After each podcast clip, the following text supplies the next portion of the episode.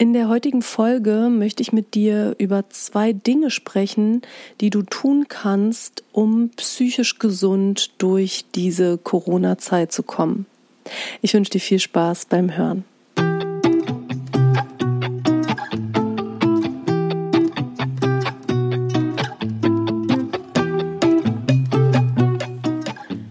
Dass du wieder da bist. Dies ist dein Podcast How to Shine. Ich bin Isabel Drescher. Ich bin seit 2004 Coach und Trainerin und außerdem habe ich Psychologie studiert.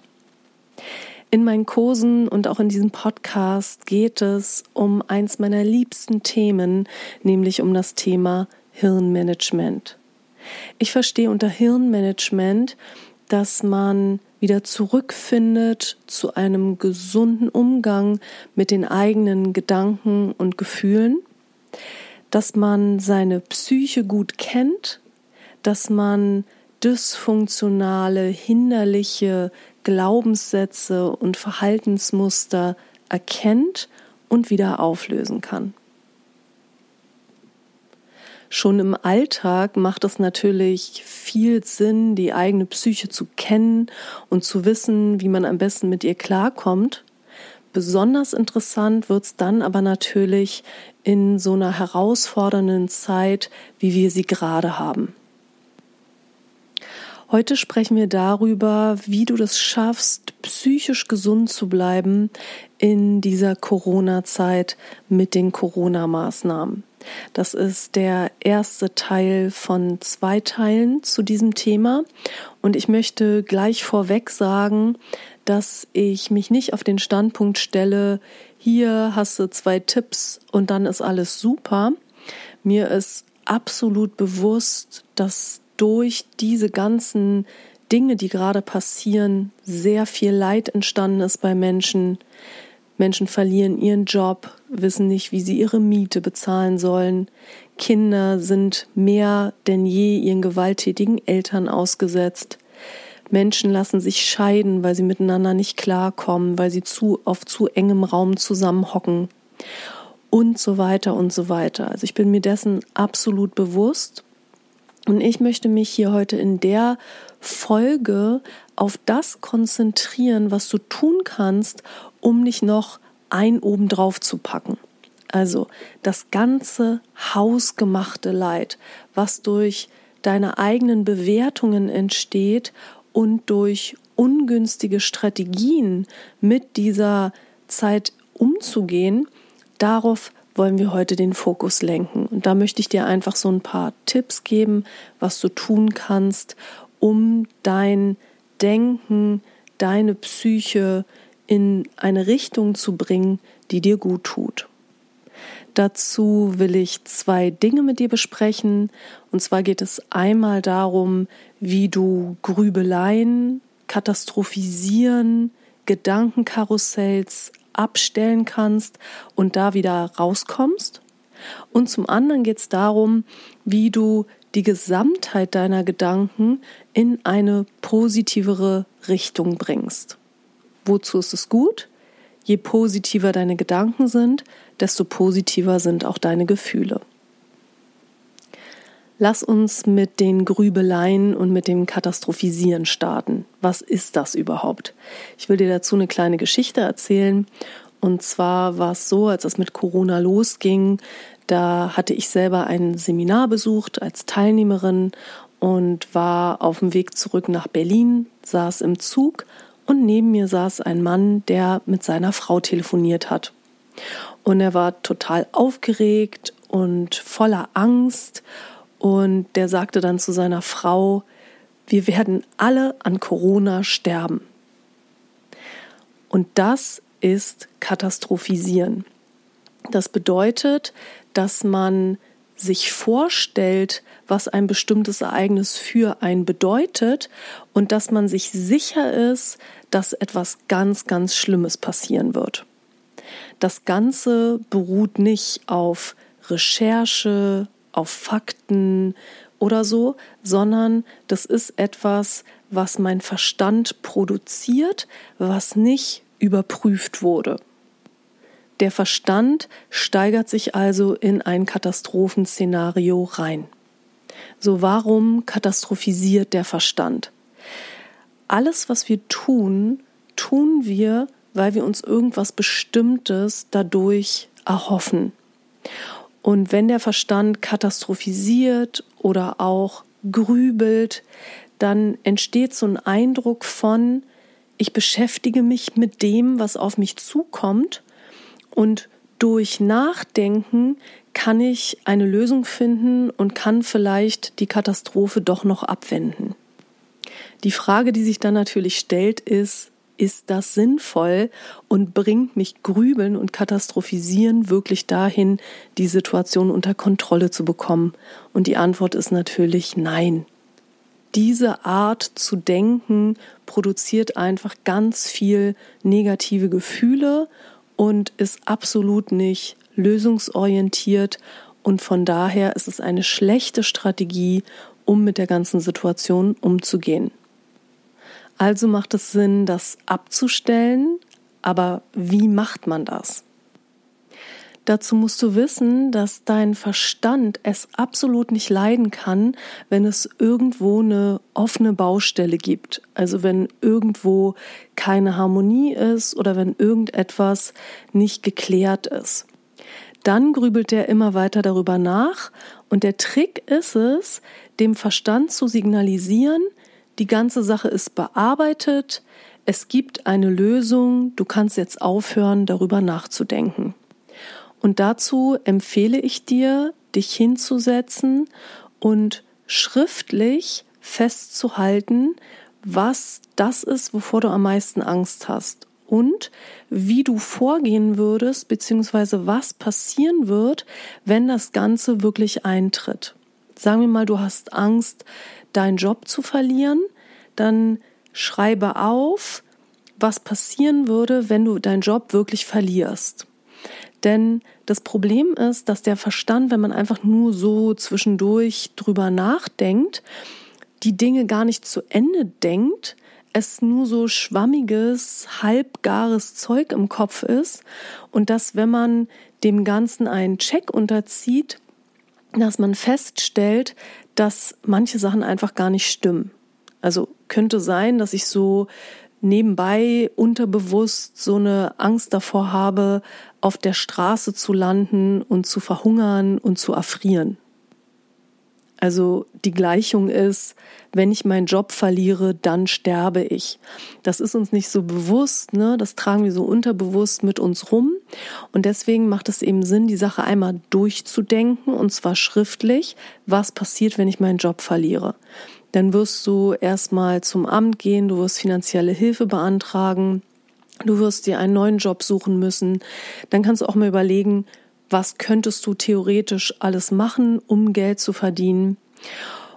Und einmal setzt du dich dann wirklich damit auseinander und diese Papiere, diese Datei, die daraus entsteht, die legst du ab und damit gibst du dir selber das Gefühl, ja, es ist alles geregelt und der Verstand weiß, in der Schublade, in dem Ordner auf der Festplatte liegt die Lösung des Problems. Ich muss nicht immer wieder drüber nachdenken. Das kannst du erstmal gegen Grübeln und gegen Gedankenkarussells machen. Beim Katastrophisieren ist es nochmal wichtig, dass du dir bewusst machst, kein Mensch kann in die Zukunft schauen das Katastrophenszenario, was dein Kopf entwirft, wird so höchstwahrscheinlich nicht eintreten. Und du kennst das bestimmt auch schon aus anderen Situationen in deinem Leben. Das, was das Gehirn an Katastrophenszenarios produziert, das trifft zum Schluss gar nicht ein und die Dinge kommen immer anders, als man sich die vorher vorgestellt hat. Übrigens ist das Ziel nicht, katastrophisieren und grübeln komplett wegzubekommen. Das ist immer eine schlechte Idee, zu versuchen, irgendwas wegzubekommen gedanklich. Das funktioniert nicht, weil leider ist der Mechanismus dann, dass es noch mehr wird. Also wenn du sowas denkst wie, oh nein, jetzt habe ich schon wieder gegrübelt, jetzt habe ich schon wieder katastrophisiert, ich will es doch nicht mehr machen, warum geht es nicht weg oder so, dann wird es immer mehr und immer schlimmer. Und das Gute ist einfach, wenn man das weiß und wenn man das akzeptiert, dann ertappt man sich irgendwann dabei. Du merkst es spätestens dann daran, dass du dich irgendwie schlecht fühlst und dann kannst du die Dinge wieder gerade rücken. Gut ist es auch, wenn du eine Entscheidung triffst, also sowas wie, wenn ich merke, dass ich katastrophisiere oder grüble, dann sage ich mir, die Lösung liegt im Schreibtisch in der und der Datei und dann konzentriere ich mich auf etwas anderes, im besten Fall auf etwas Schönes. Und dazu brauchst du natürlich etwas Schönes, worauf du dich konzentrieren kannst. Das heißt, einerseits geht es darum, die Grübeleien eben abzustellen. Und andererseits geht es aber darum, ein Ziel zu haben oder irgendein schönes Projekt zu haben, auf das ich mich freuen kann, wo ich meinen Fokus dann raufrichten kann. Wenn du dann also schon mal da sitzt und alles aufschreibst, was du tun kannst, wenn das Worst-Case-Szenario real wird, kannst du gleichzeitig überlegen, Worauf hast du Lust? Was willst du erleben? Und dann eben auch das aufschreiben, so dass du, wenn du ein Katastrophenszenario abstellst, eine Grübelei abstellst, da hinkommen kannst und deine Gedanken, deine Energie da reinstecken kannst. Ja, das war erstmal das, was ich mit dir zum Thema Katastrophisieren und Grübeleien besprechen wollte. Es gibt natürlich noch viele, viele andere Möglichkeiten, wie man dem begegnen kann.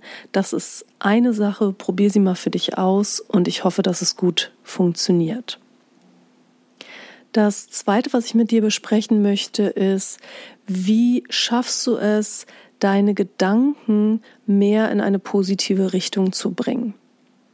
Das höre ich nämlich in letzter Zeit immer öfter, dass es den Leuten schwer fällt, positiv zu bleiben, motiviert zu bleiben, dass die Stimmung schlecht ist und dass sie viele negative Gedanken haben. Die erste Frage, die wir uns dazu stellen können, ist, was beeinflusst denn, ob deine Gedanken eher in eine positive Richtung gehen oder eher in eine negative Richtung? Und die Antwort ist, es gibt verschiedene Einflussfaktoren.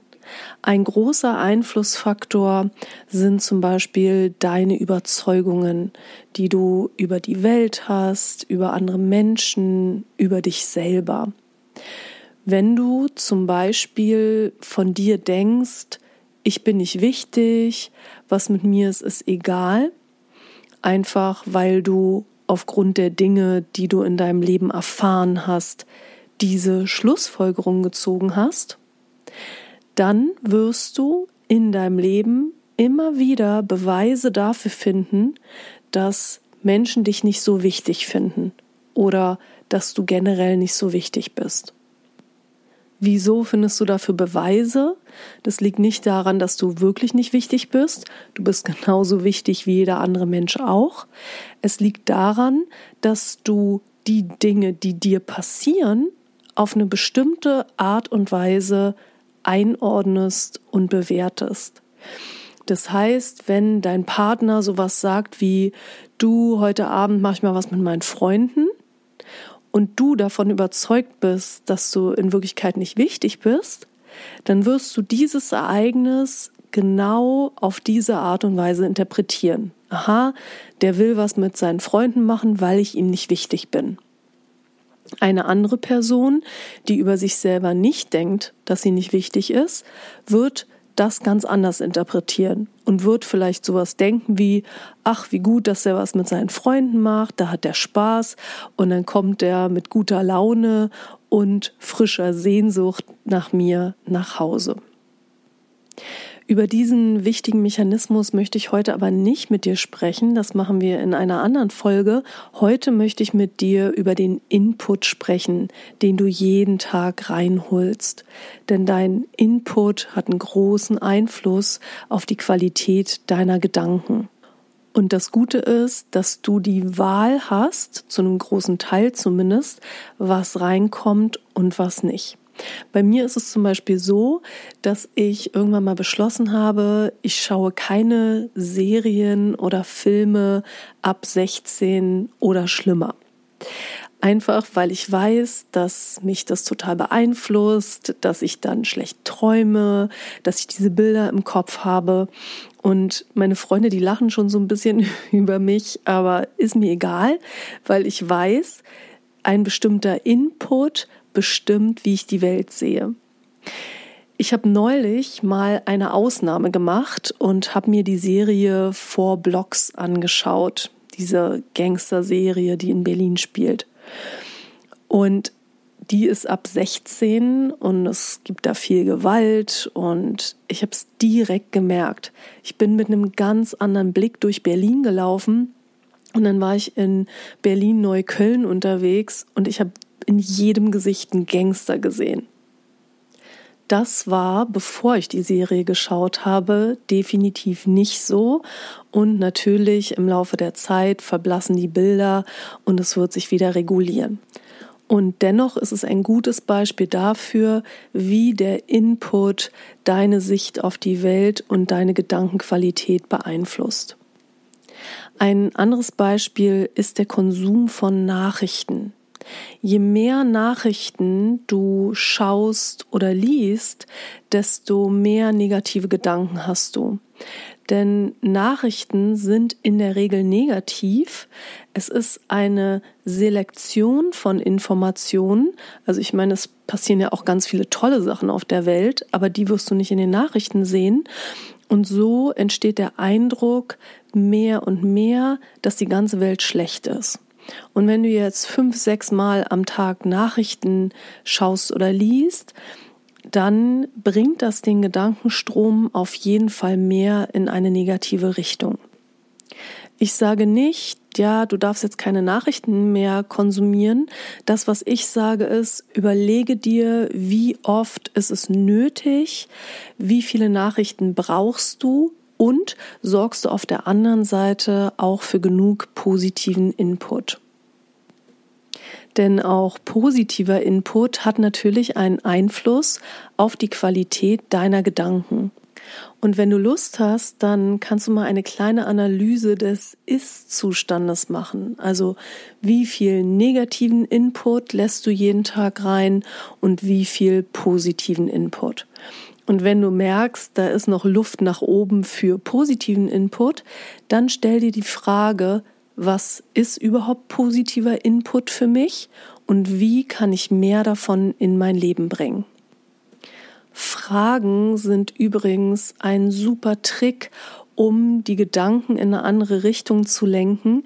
Denn es ist so, dass du dir den ganzen Tag Fragen stellst und oft ist es so, dass die Fragen bei uns Menschen eher negativ sind. Warum geht es mir so schlecht? Warum muss ich jetzt ins Homeoffice? Warum habe ich den Job nicht gekriegt? Warum bin ich immer noch Single? Warum läuft es in meiner Beziehung so schlecht? Also du stellst dir den ganzen Tag Fragen und wenn du darauf achtest, dass deine Fragen in eine positive Richtung zielen und eine Öffnung für Lösungen bringt, dann kannst du auch die Qualität deiner Gedanken maßgeblich verändern. Also frag dich morgens schon, was kann ich heute tun, um mich gut zu fühlen? Was kann ich heute tun, um gut für mich zu sorgen? Und eben auch, was ist positiver Input für mich, den ich mir heute gönnen kann? Und dann ist es natürlich verschieden von Mensch zu Mensch. Also mein positiver Input sind zum Beispiel spannende TED Talks. Vielleicht kennst du die. Das sind so 15 Minuten Vorträge. Die gibt es auf Deutsch und auch auf Englisch. Kostenfrei im Internet kann man die konsumieren. Und das sind immer positive Vorträge, wo irgendjemand eine tolle Erkenntnis hatte, die er mit dir teilt. Und wenn du so einen TED Talk schaust, dann wirst du dich danach besser fühlen, weil du das Gefühl hast, es gibt Lösungen für Probleme. Also TED Talks liebe ich. Ich liebe es, meine Stimmung mit Musik zu beeinflussen. Ich höre viele schöne Podcasts, die mich inspirieren und mir gute Gedanken geben und so weiter und so weiter. Also schau für dich, was ist für dich positiver Input und wie kannst du mehr davon in dein Leben holen. Und dann habe ich noch eine Übung für dich, die du vielleicht schon kennst, wenn du dich gerne mit Psychologie beschäftigst, und zwar die Erfolgstagebuchübung. Dazu schreibst du jeden Abend am besten drei Dinge auf, die im Laufe des Tages gut gelaufen sind. Also entweder etwas, wo du erfolgreich warst oder auch Glücksmomente, in denen du dich gut gefühlt hast. Der Vorteil dabei ist, dass du deinen Fokus auch schon im Laufe des Tages eher auf das Positive richtest. Denn du kannst dir vorstellen, wir laufen wie mit so einer Kamera im Kopf durch die Welt und diese Kamera richten wir auf Teilaspekte dessen, was um uns herum passiert. Wenn ich Erfolgs- oder Glückstagebuch schreibe, dann richte ich schon im Laufe des Tages meine Kamera eher auf die positiven Dinge, damit ich abends was habe, was ich aufschreiben kann. Das ist eine Übung, die kommt aus der positiven Psychologie, also der Psychologie, die sich damit beschäftigt, wie wir psychisch gesund bleiben. Und es gibt viele Studien darüber, wie effektiv diese kleine Übung ist. Du kannst es noch effektiver machen, wenn du eine Erkenntnis des Tages mit aufschreibst. Ich mache das seit vielen, vielen Jahren und das Tolle daran ist, dass ich auch wenn mir mal irgendwas Doofes passiert, dass ich daraus eine Erkenntnis ziehen kann, also letzten Endes noch irgendwas Positives daraus ziehen kann. Manchmal sind es ganz kleine Erkenntnisse, manchmal sind es richtig große Sachen und all das halte ich in meinem Tagebuch fest. Wenn du nicht so der Tagebuchtyp bist, dann kannst du auch im Laufe des Tages Fotos machen. Es gibt da sogar Apps zu, wo du so eine Art Fototagebuch anlegen kannst. Und immer wenn du gerade in einer schönen Situation bist, machst du kurz ein Foto als Reminder und kannst es dir dann abends vorm Schlafengehen nochmal anschauen. Ja, so viel erstmal dazu. Ich fasse nochmal für dich zusammen. Wenn du merkst, dass du viel katastrophisierst und viel grübelst und dadurch viele negative Gefühle hast, dann setz dich einmal hin und beschäftige dich intensiv mit dem, woran du denkst, worüber du nachgrübelst, mit deinen Ängsten. Denke die Gedanken zu Ende, schreib das Ganze einmal auf, überlege dir, was eine Lösung für das Worst-Case-Szenario sein könnte, also wie du dich dann verhältst, und dann leg das Dokument ab. Immer wenn du dann in der Zukunft wieder anfängst zu grübeln, kannst du dir sagen, die Lösung liegt in der Schublade, in der und der Datei. Ich brauche da nicht mehr drüber nachzudenken. Jetzt richte ich meinen Fokus auf das, was ich vorhabe, auf das, was ich mir wünsche. Und dann ist es eben gut, wenn du auch irgendein schönes Projekt hast, irgendetwas, was du verwirklichen möchtest und dann da deine Energie reinsteckst, um darüber nachzudenken. Das zweite, was wir heute besprochen haben, war, wie bekommst du deine Gedanken in eine positivere Richtung? Und da haben wir uns besonders auf den Input konzentriert. Also überleg dir, was wäre für dich positiver Input und wie kannst du mehr davon in dein Leben bringen und wie kannst du gleichzeitig dafür sorgen, negativen Input zu reduzieren. Außerdem habe ich dir eine Übung aus der positiven Psychologie vorgeschlagen, das Erfolgs- oder Glückstagebuch, wo du jeden Tag drei Dinge aufschreibst, die gut gelaufen sind, wo du dich gut gefühlt hast und, wenn du möchtest, noch eine Erkenntnis, ähm, die du im Laufe des Tages gemacht hast. Ich hoffe jetzt, dass die Folge dich ein bisschen aufgebaut hat, dass es dich inspiriert hat, dir neue Ideen gegeben hat. Und ich freue mich schon auf die nächste Folge, in der es wieder darum geht, wie du psychisch gesund durch diese herausfordernde Zeit kommst. Und ich würde mich freuen, wenn wir uns dann wieder hören. Bis dahin wünsche ich dir erstmal alles, alles Liebe. Deine Isabel.